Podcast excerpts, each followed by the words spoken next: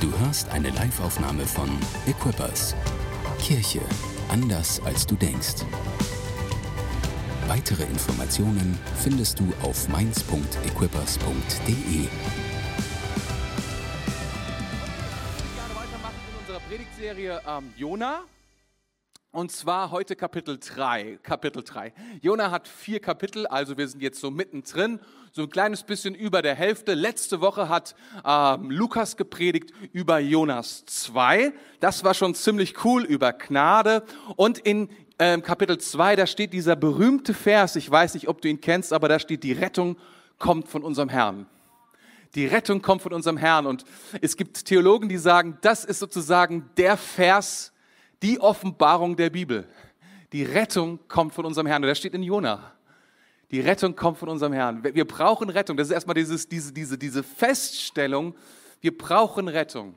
Es ist notwendig. Und vielleicht ist es in diesen Tagen noch einmal mehr irgendwie klar geworden, dass wir das brauchen. Vielleicht haben wir das vergessen. Vielleicht denken wir mittlerweile, wir brauchen das gar nicht mehr. Das Leben wird sich schon irgendwie selbst erleben und wir haben eine unendliche Zukunft. Aber sein Wort sagt, nein, nein, nein, wir alle werden sterben eines Tages, aber wir alle haben eine Hoffnung. Und unsere Hoffnung und unsere Rettung ist in dem Herrn. Und sein Name ist Jesus Christus. Das ist der Vers oder das ist der Schlüsselvers, sagt man von diesem ganzen Buch. Und das, ich finde es richtig cool, richtig wunderbar. Aber heute kommen wir nach diesem Schlüsselvers zu Kapitel 3. Kapitel 3, heute Jona 3, also schnall dich an. Es geht heute um dieses Kapitel. Und ich darf begrüßen, die Anna wird uns jetzt dieses Kapitel 3 vorlesen. Dann sprach der Herr ein zweites Mal mit Jona. Mach dich auf den Weg und geh in die große Stadt Ninive und überbring ihr die Botschaft, die ich dir sage. Diesmal gehorchte Jona der Anweisung des Herrn und ging nach Ninive. Sie war eine so große Stadt vor Gott, dass man drei Tage brauchte, um sie zu durchqueren. Jona ging eine Tagesreise weit in die Stadt hinein und predigte. Ninive wird in 40 Tagen zerstört werden. Da glaubten die Einwohner Ninives an Gott und alle, vom höchsten bis zum geringsten, beschlossen zu fasten und sich in Säcke zu kleiden. Als der König von Ninive die Botschaft hörte, verließ er seinen Thron und legte seine königlichen Gewänder ab. Er kleidete sich in einen Sack und setzte sich in die Asche. Dann ließen der König und die führenden Männer folgenden Erlass in Ninive bekannt geben. Weder Mensch noch Vieh, Rind und Schaf dürfen irgendetwas essen. Sie dürfen weder weiden noch Wasser trinken. Mensch und Tier sollen sich in Säcke kleiden und sich ganz dem Gebet zu Gott widmen.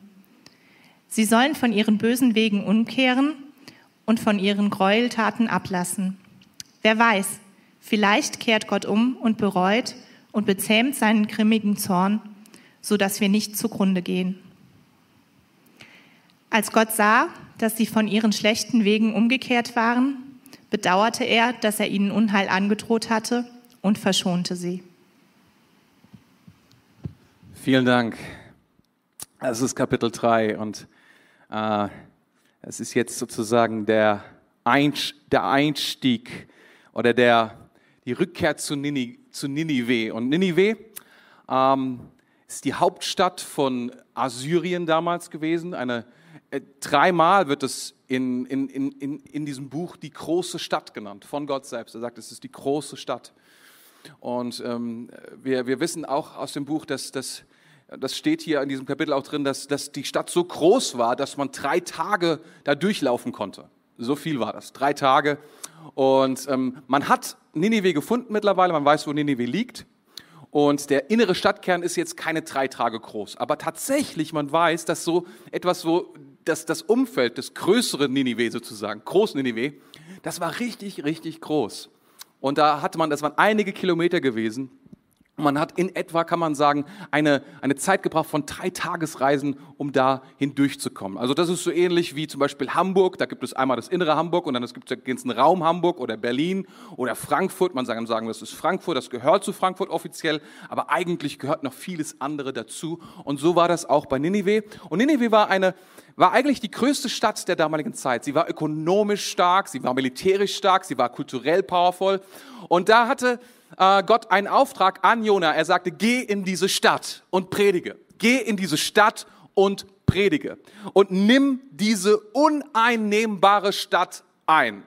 Nimm diese uneinnehmbare Stadt ein. Und wen sendet er? Er beruft einen Mann, sendet ihn in diese Stadt und nimmt diese Stadt ein. Eine fantastische Geschichte.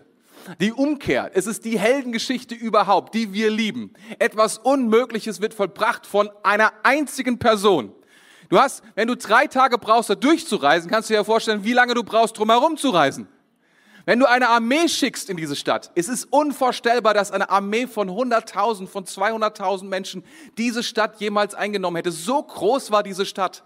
Die Hauptstadt Assyriens, das kommende Weltreich der damaligen bekannten Welt und sie wird eingenommen, sie wird umgedreht von einer einzigen Person. Sie kommt, sie spricht und der, selbst der König, selbst der König bekehrt sich, die ganze Stadt kehrt um und Gott lässt diese Stadt leben.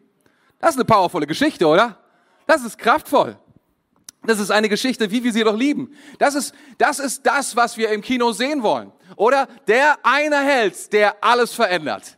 Der eine Held, der die Stadt rettet. Und normalerweise gibt es dann eine Fortsetzung und dann ist es nicht nur die Stadt, dann wird es auf einmal ein ganzes Land. Und dann gibt es die dritte Fortsetzung und dann heißt es dann nicht nur das ganze Land, nein, nein, nein, nein, die ganze Welt wird bewahrt von diesem einen Helden. Und dann, wenn man noch einen Teil 4 dreht, dann ist es das ganze Universum, was sich auflöst, aber von diesem einen Held gerettet wird. Wir lieben diese Geschichten. Wir lieben es, ähm, eine Bedeutung zu haben für unsere Zeit. Wir lieben es, jemand zu sein und zu sagen, unser Leben zählt und Jonas Leben hat gezählt für diese Stadt. Gott war entschlossen, diesen einen Mann nach Nineveh zu schicken und wenn er gehorchen sollte, dann würde er Erfolg haben. Stell dir das einfach mal eine Sekunde vor. Gott hat einen Auftrag für dich. Und wenn du gehorsam sein würdest, er würde dir Erfolg schenken. Das ist doch powerful, oder? Ich glaube, dass wir etwas lesen hier in dieser, in dieser Schrift, hier in Jona, etwas über, mehr über unsere Zeit, als wir erahnen. Ich glaube, er ist einer der ersten Millennials überhaupt. Das ist immer das eine. Ja, also das, er bekommt einen Auftrag, er bekommt Bedeutung und das macht er, er läuft weg. Aber dann irgendwann erkennt er, was es ist, was es bedeutet. Und er opfert sich selbst, lässt sich in den Ozean hineinschmeißen, wird von einem Fisch verschluckt bleibt drei Tage in diesem Pflicht, tut Buße und kommt wieder raus und bekommt eine zweite Chance. Ich glaube, Gott hat ihn berufen, diese Stadt einzunehmen. Und ich glaube, Gott hat dich berufen. Gott hat, hat seine Kirche berufen, Städte einzunehmen. Und deswegen mein Thema heute, wie nehme ich eine Stadt ein? Das können wir lernen von Jona und ich glaube, vier Punkte sind wichtig. Nummer eins, was du brauchst, ist, ähm, ist anhaltende oder eine unaufhaltsame Gnade. Eine anhaltende Gnade. Das ist das Erste. Das Zweite ist als eine aufopfernde Berufung. Das Dritte ist eine klare Strategie.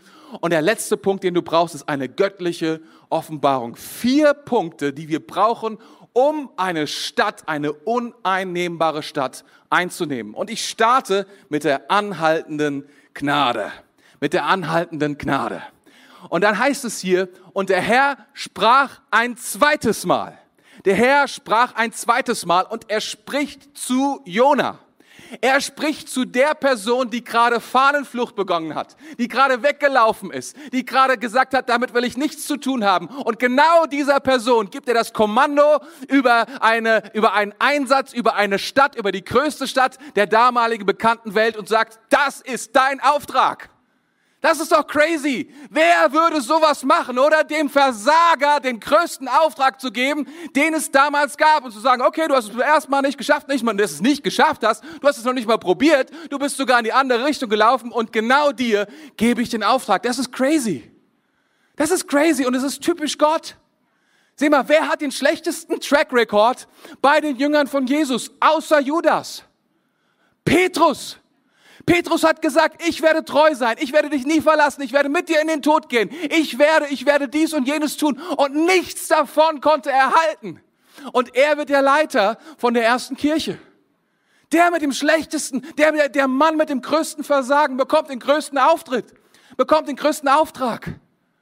Das ist die Gnade Gottes. Sieh mal, Paulus hat über sich selbst gesagt, ich bin die Missgeburt, eine, jemand, der geboren ist zur falschen Zeit. Ich habe die Gemeinde Gottes verfolgt. Ich habe dabei zugesehen, wie ein Mann namens Stephanus gesteinigt wurde. Es hat mir gefallen. Ich bin es nicht wert.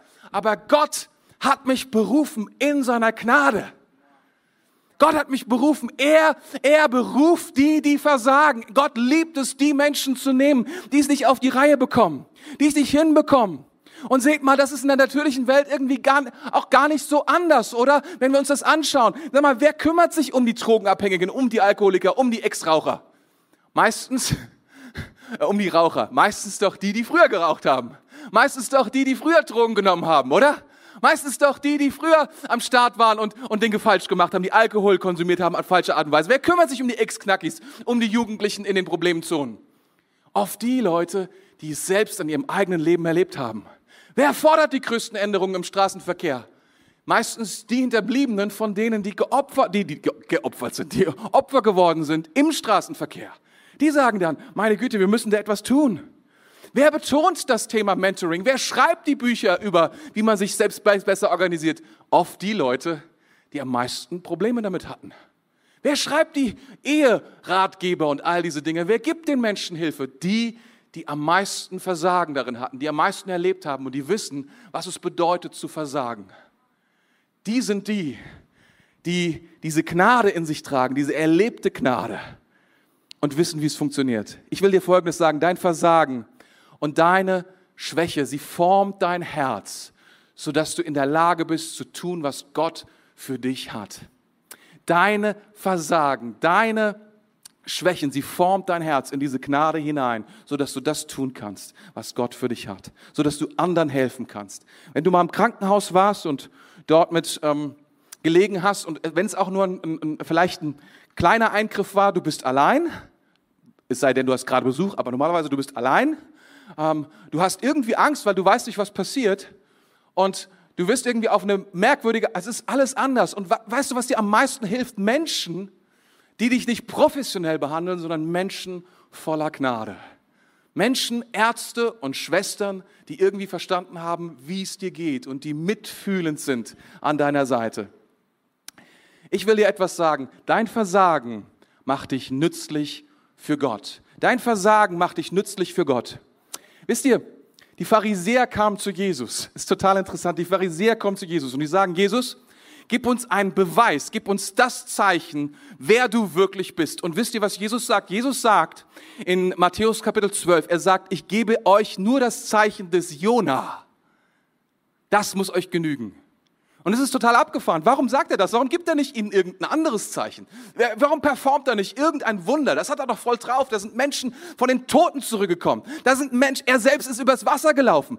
Es konnten Taube konnten hören, Blinde konnten sehen. All diese Dinge sind passiert. Wieso hat er nicht auf Anforderung, auf Knopfdruck einfach ein krasses Wunder ge äh, geschehen lassen? Das ist auch manchmal auch unser Gebet als Christen. Zeig den Menschen, die jetzt hier so zweifeln vor mir, durch ein gewaltiges Wunder, wer du bist. Und wisst ihr, was Jesus sagt? Jesus sagt, es wird nur das Zeichen des Jona sein. Und was er damit sagen will, ist folgendes. Er sagt, ich werde mich nicht durch meine Stärke offenbaren, ich werde es euch zeigen durch meine Schwäche. Ich werde euch offenbaren, wer ich bin, durch meinen Tod. Ich werde euch durch, meine, durch etwas, was ihr überhaupt nicht einordnen könnt, aber dadurch werde ich stark. Wenn das Samenkorn nicht in die Erde fällt und stirbt, bleibt es allein. Wisst ihr, das Problem ist, wenn, wenn, wenn, wenn Menschen Gutes tun oder wenn Menschen, ähm, wenn Menschen e-, etwas einnehmen wollen, etwas verändern wollen und sie tun es ohne mit diesem, mit diesem Herz der Gnade, mit dieser, mit dieser anhaltenden Gnade in ihrem Leben, dann, dann kommen manchmal merkwürdige Dinge zum Vorschein. Das habe ich so oft beobachtet. Es ist, es ist gerade in diesen Tagen, ich, ich meine, wisst ihr, ich, ich liebe es, dass Leute sagen, unsere, unser Klima ist wichtig, unsere Umwelt ist wichtig. Und dass sie sagen, wir müssen uns dafür einsetzen. Das Problem ist nur, wenn es Leute tun, die eigentlich keine Gnade in ihrem Leben erfahren haben. Das ist dasselbe mit den 68ern, die irgendwie irgendwann mal gesagt haben, wir brauchen mehr Freiheit. Ich bin für Freiheit. Ich liebe Freiheit. Aber weißt du, wenn du, wenn du es tust ohne Gnade in deinem Leben, ohne erfahren zu haben, was es bedeutet, einen anderen Gesichtspunkt zu haben und eine Schwäche und ein Versagen auf deiner Payroll zu haben, dann wird es merkwürdig. Dann geht es oft in eine falsche Richtung. Ich glaube, wir brauchen Gnade, um die Welt zu verändern. Es braucht unser Versagen, es braucht unsere Schwäche, damit Gott etwas mit dir anfangen kann. Wir müssen durch die Wüste gehen. Wir müssen durch Gottes Schule gehen. Damit, wisst ihr, das Gefährlichste, was passieren kann, ist, wenn Menschen sagen, ich bin bereit für Gott. Das ist der Anfang von einer langen Wüstenzeit. Wenn junge, wenn junge Menschen das sagen, ich bin bereit für Gott, now I'm ready, dann sagt Gott, okay, let's see. Lass mich schauen, ob es wirklich so ist, ob dein Herz bereit ist für die Gnade, die ich in deinem Leben sehen möchte. Ich möchte dir auch Folgendes sagen, nur weil dir Leid oder weil dir, weil dir Schwäche oder weil dir Versagen widerfährt, nur das, deswegen bist du nicht automatisch irgendwie vorbereitet von Gott. Manche Leute sagen, meine Güte, ich bin Experte darin.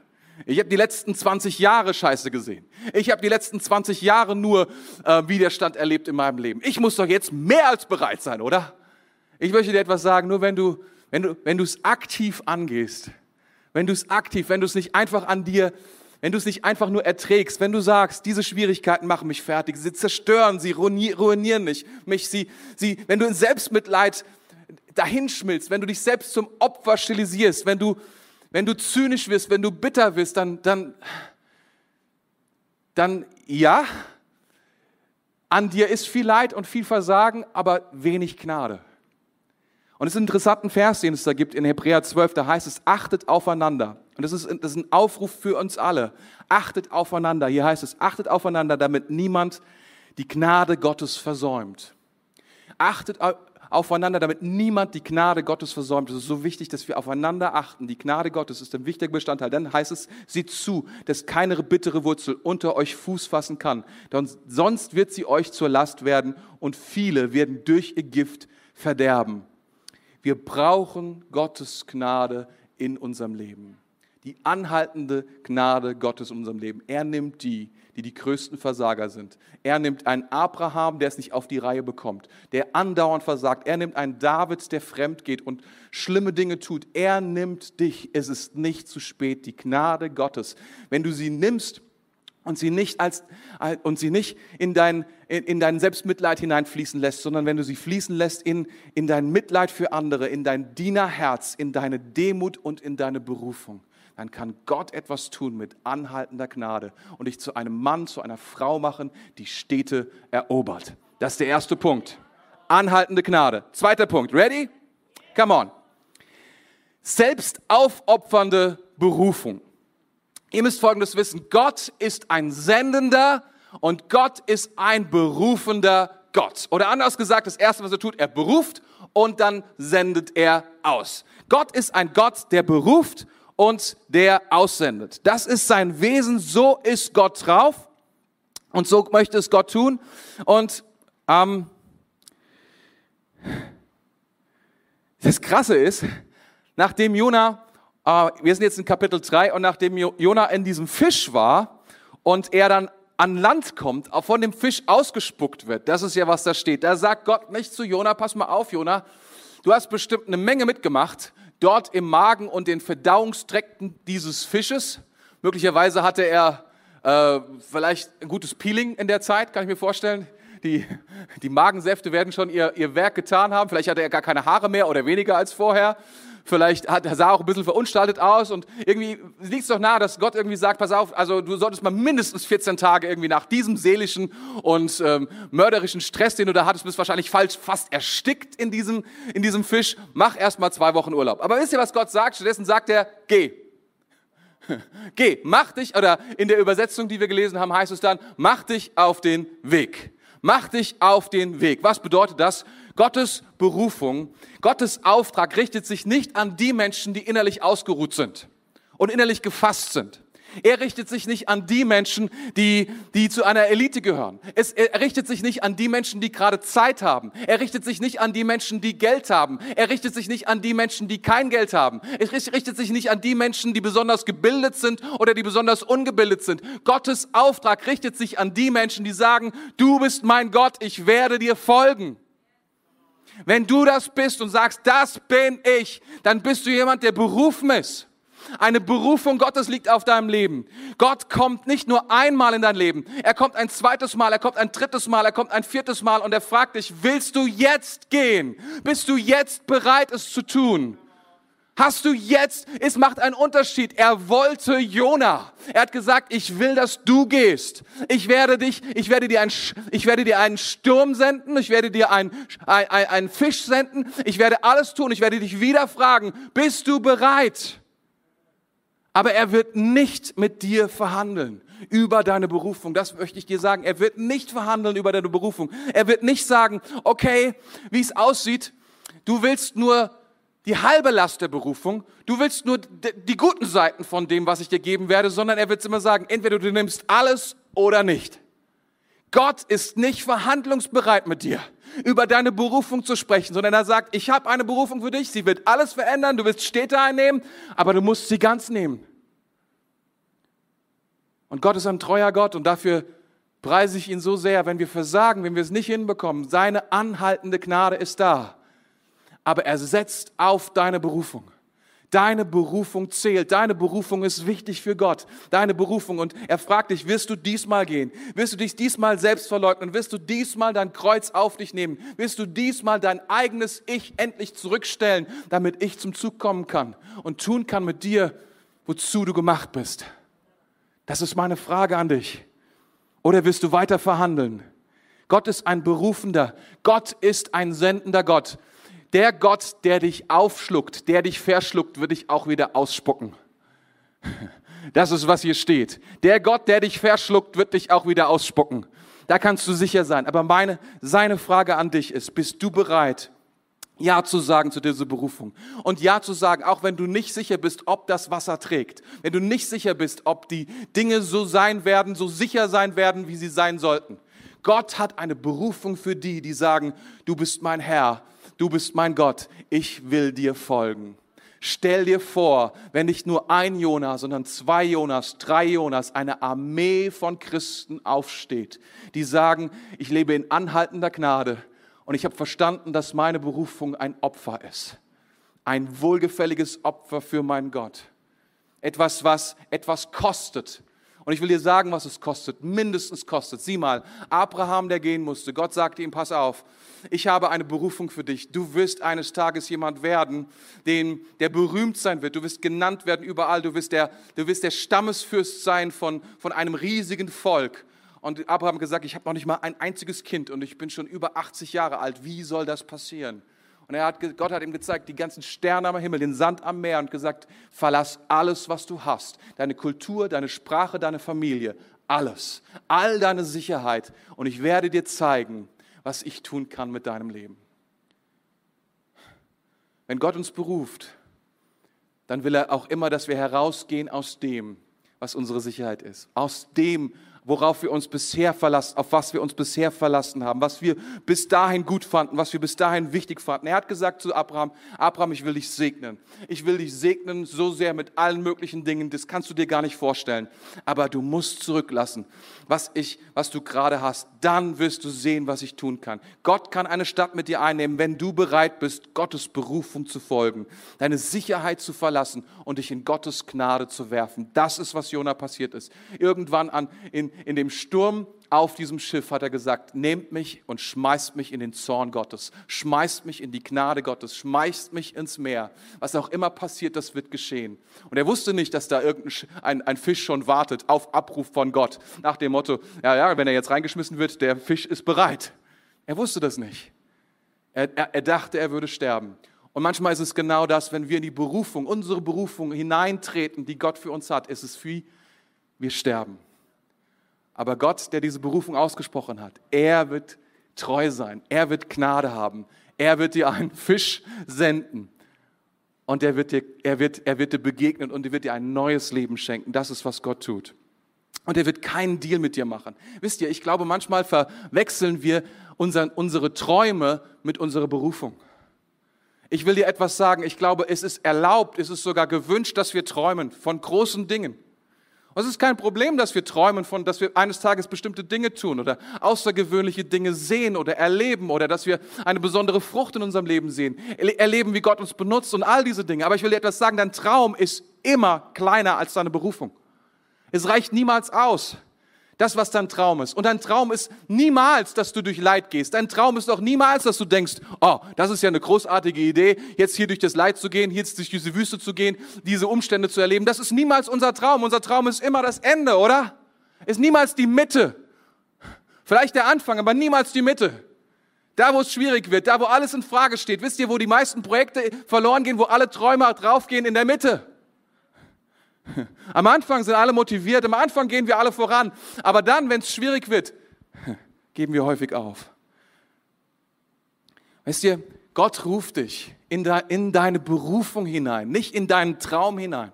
Das bedeutet nicht, dass dein Traum nichts wert ist, aber ich möchte dir etwas sagen. Manchmal sind wir so, so, so als Christen so verspielt geworden, dass wir denken, ah, wir müssen es nur fest genug träumen, dann wird es schon. Nein, nein, nein, nein. Wenn du sehen willst, was Gott über deinem Leben ausgesprochen hat, musst du der Berufung folgen. Und deine Berufung bedeutet, dass du dein altes Leben hinter dir lässt.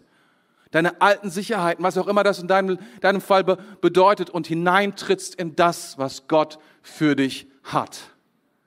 Das musst du Jona tun, das musst du David tun, das musst du Abraham tun, das musst du Jesus Christus tun, das musst du Paulus tun, das musst du Petrus tun, das musst du tun. Das ist deine Berufung und er will dir die und deine Stadt schenken. Dritter Punkt. Das erste, was wir brauchen, ist eine anhaltende Gnade. Das zweite ist eine selbstaufopfernde Berufung. Und ich sehe, ich glaube vor, hinter dem Bildschirm, ich weiß gar nicht, wie man das jetzt genau beschreiben soll, dass da, wo du jetzt bist, auf der Watch Party, da, wo du jetzt sitzt, vielleicht auch in diesem Raum, dass du Gnade Gottes in deinem Leben erlebt hast. Dass eine Berufung in deinem Leben ist. Vielleicht hast du, bist du für diese Berufung weggelaufen, wie Jona. Vielleicht ist es in der Zeit, dieses Opfer zu bringen, was auch immer da drin steckt, damit du hineinkommst. Und das Dritte, was wir brauchen, ist eine Strategie. Und es ist interessant, was wir hier finden. Dreimal wird hier von Gott Ninive, die große Stadt genannt. Und es ist total interessant, wenn wir im Neuen Testament schauen, wo Paulus, wo geht Paulus hin, um das Evangelium, um, um das Evangelium zu verbreiten? Wo geht er hin? Aufs Land? Macht er so eine Country-Tour und sagt einmal durch Texas und zurück? Sondern was er tut, er geht in die Hauptstädte der damaligen Zeit. Er geht nach Ephesus, er geht nach Korinth, er geht nach Athen. Er geht in die Hauptstädte, er geht bis nach Rom die Hauptstadt der damaligen, des damaligen Imperiums, das, das Zentrum von allem, was die Welt damals kannte. Gottes Strategie ist es, immer wieder dort anzufangen, wo die Menschen sind. Der Grund ist, warum Gott in die Städte geht, ist nicht, weil, weil irgendwie Gott ein besonderer Stadt, weiß ich nicht, Liebhaber ist, sondern wisst ihr was? In einer Stadt leben einfach wahnsinnig viele Menschen. Und da gibt's wahnsinnig wenig Bäume. Der Grund ist, Gott liebt Menschen mehr als Bäume. Und auf dem Land ist es umgekehrt. Das bedeutet nicht, dass Gott nicht auch die Menschen auf dem Land nicht lieb hat. Aber das Leben, die Kultur, die Politik, all die Dinge, sie beginnen in einer Stadt. Und deswegen ist das die Strategie Gottes und sie war sie damals, sie ist sie heute. Und ich glaube von ganzem Herzen, es soll, sollte unsere Strategie sein zu sagen, wir gehen in die Stadt und bringen dorthin die Botschaft von Jesus Christus, die Botschaft, dass Gott lebt und wollen sehen, was hier passiert. Ich meine, come on, was wir hier sehen, ist das Größte in der Bibel, die, die, die, die, wie, nennen wir das, die größte Evangelisation, die wir in der Bibel jemals gesehen haben. 120.000 Menschen kommen zu Gott an einem Tag. Oder in 40 Tagen, das ist schwer zu sagen, in einem Tag wahrscheinlich ein bisschen wenig, weil Jona hat sich noch nicht mal die Mühe gemacht, irgendwie bis ins Zentrum zu laufen. Er hat einfach gesagt, okay, drei Tage brauche ich, um hier durchzulaufen, ich laufe einen. Hat sich dann dahingestellt und hat gepredigt. Und wir müssen sagen, es war keine besonders überzeugende Predigt, noch nicht mal das. Aber ich will dir etwas sagen. Wenn Gott eine Berufung auf deinem Leben hat, dann ist das, was du sagst, nicht das Wichtigste, sondern es ist dein Gehorsam, den du bringst. Es ist der Gehorsam, der dich, der die Kraft hat, der die Kraft trägt. Es ist die Offenbarung, die alles verändert. Und deswegen ist der vierte Punkt, und ich bin schon bei Punkt vier, es ist göttliche Offenbarung. In Vers 5 heißt es, da glaubten die Einwohner Ninives an Gott. Er hat genau einen Vers gepredigt, einen Satz gepredigt. Okay, der geneigte Bibelleser mag Folgendes sagen. Er mag sagen, naja, vielleicht ist es mehr die Überschrift, die hier über, über, äh, über, ja, übergeben worden ist oder gezeigt worden ist. Ich meine, come on, das kann ja sein, dass es nur das war, aber wenn es die Überschrift war, lass uns mal lesen, was das die Überschrift war. Was, was, hat, was hat er gepredigt? Das war nicht gerade besonders toll. Ninive wird in 40 Tagen zerstört werden. Das war die Predigt. Oder das war die Überschrift. Was hat er gesagt? Das war keine besondere krasse Ermutigung gewesen. Zu den Leuten hat nicht gesagt, hey Leute, wenn ihr nicht folgendes tut, der Gott, der euch liebt und alle möglichen. Nein, nein, er hat nur gesagt, pass auf, hör zu, Ninive wird in 40 Tagen zerstört werden. Bam! Und was hat Ninive getan? Sie haben erstmal Talkshows gemacht. Sie haben gesagt, Jona wurde überall eingeladen. Sie haben darüber diskutiert. Sie haben die Wissenschaftler befragt. Kann, könnte vielleicht äh, Jona recht haben? Wo kommt er überhaupt her? Was ist da überhaupt los? Wisst ihr, was da passiert ist? Buße. Buße. Ich bin überzeugt davon, dass wir nicht, dass, dass, dass, dass Gott uns nicht in eine Stadt sendet, um sie zu verändern, indem wir sie überzeugen durch Vernunft und durch allem. Ich, ich, ich sage ja, Vernunft ist eine großartige Sache in vielen Dingen. Aber wenn Gott kommt, dann kommt er, um Menschen nicht nur zu überzeugen durch viele Worte und durch viele Gründe und durch viele, weiß ich nicht, Argumente und Tabellen, sondern er kommt und offenbart seinen Willen. Er sagt, wer er ist. Und die Leute sagen, ich habe keine Ahnung warum, aber es stimmt. Ich habe so oft gehört auf meinem eigenen Leben, es fällt ein Satz und auf einmal du weißt, dass du weißt, dass du weißt, dieser Gott lebt und er spricht gerade in diesem Augenblick zu dir. Er sagt zu dir, es sind deine 40 Tage. Es ist deine Schuld. Es ist deine Bosheit. Du musst nichts sagen, du musst nichts überzeugen, du musst nicht sagen, bah, pass auf, wenn du Folgendes anschaust, dann bla bla bla bla bla. Nein, nein, nein, nein. Er predigt einen einzigen Satz. Und die Offenbarung ist da. Es ist so krass. Gottes Realität wird da, keine Überzeugung, sondern Buße. Er könnte eigentlich, ich weiß nicht, wenn ich es vorgestellt habe, ich stelle es mir so vor, dass es keine Überschrift war, sondern dass es alles war, was er gepredigt hat. Er hat gesagt, ich mache jetzt eine Predigt, voll die Ansprache gemacht, die Leute alle geholt, hunderte Leute, tausende Leute sind gekommen. Er hat gesagt, ich mache jetzt eine voll die krasse Predigt, hat eine riesen Ansprache, hat wahrscheinlich drei Stunden nur ähm, zu den Leuten gesprochen, damit sie kommen. Hat dann gesagt, jetzt kommt meine Predigt. In 40 Tagen, in 40 Tagen, wenn er nicht umkehrt, ist diese Stadt platt. Microphone Drop, das war's. Und ist gegangen. Das so stelle ich mir das vor, weil er war so sauer. Wenn du das später noch weiter liest, er hatte einfach keinen Bock auf die Nummer. Er hat die Leute zusammengetrommelt, hat gesagt, alles klar, und dann hat er nur gesagt, okay, Ninive wird in 40 Tagen zerstört werden.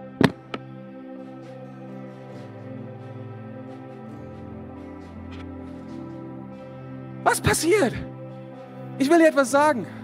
Wenn die Offenbarung Gottes kommt, und wenn sie ausgesprochen wird von jemandem, der berufen ist und die Gnade Gottes ist mit ihm, dann brauchst du keine Überzeugungskraft, weil die Kraft Gottes auf dir liegt, weil die Salbung Gottes auf dir liegt.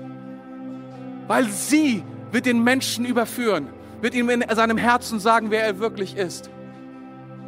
Wir sind so oft in Kontexten und versuchen Menschen zu überzeugen, dass sie böse sind oder dass sie komische Dinge tun. Und es gelingt uns nicht. Aber die Kraft Gottes, die göttliche Offenbarung, sie kann es tun. Und das Krasse ist auch hier, er bringt ja noch nicht mal das Evangelium, sondern er bringt nur Gericht. Er sagt, dass es was passieren wird. Und wisst ihr, wie diese Leute reagieren? Sie sagen, na, vielleicht, vielleicht, sie sagen möglicherweise, sie wissen es noch nicht mal so genau, weil sie haben nicht besonders viele Informationen. Sie sagen, naja, vielleicht, wenn wir Buße tun, vielleicht überlegt sich das dieser Gott nochmal anders. Vielleicht macht er das. 800 Jahre später predigt ein junger Mann, ein junger Fischer, ungebildet. Ein Mann, der, der, der, dessen Zukunft darin bestand, dass das Handwerk seines Vaters in einem kleinen Ort, in einem kleinen Ort in Kapernaum zu übernehmen, am See Genezareth, 400 Meter unter dem Meeresspiegel. Du kannst nicht weiter entfernt sein von Zivilisation. Und Gott beruft diesen Mann, der größte Versager von allen, und er hält seine erste Predigt. Und er spricht von all den Dingen, die passiert sind. Und er fängt an, das Alte Testament und, und, und Joel zu, zu zitieren und, und alle möglichen Dinge und sagt den Leuten, und diesen Christus, diesen Christus, der auferstanden ist von den Toten, den habt ihr gekreuzigt. Und ungefähr genauso krasses Ende wie bei Jonah. Die Leute stehen da und sie sagen, ah, oh, krasse Predigt. Kurze Frage. Yep, du vorne, du, ja. Was sollen wir tun? Und Petrus sagt, tut Buße und lasst euch taufen auf den Namen von Jesus Christus. Und ihr werdet die Kraft empfangen. Das wird geschehen. Das ist, was, was Gott tun will. Das ist das Evangelium. Du wirst nicht nur Buße tun, sondern viel mehr noch. Du wirst Kraft empfangen. Du wirst neues Leben empfangen. Das ist das Evangelium. Und das ist, was Gott möchte, wenn wir eine Stadt einnehmen. Wir bringen nicht nur irgendeine krasse Botschaft, sondern wir bringen das, was Gott auf dem Herzen hat. Wir nehmen eine Stadt ein. Durch Gnade, durch Berufung, durch Strategie und durch göttliche Offenbarung. Das ist, was Gott tun will. Und er will es tun durch dich. Er will es tun mit deinem Leben. Er will es tun mit dieser Church. Danke fürs Zuhören. Weitere Informationen findest du auf mainz.equippers.de.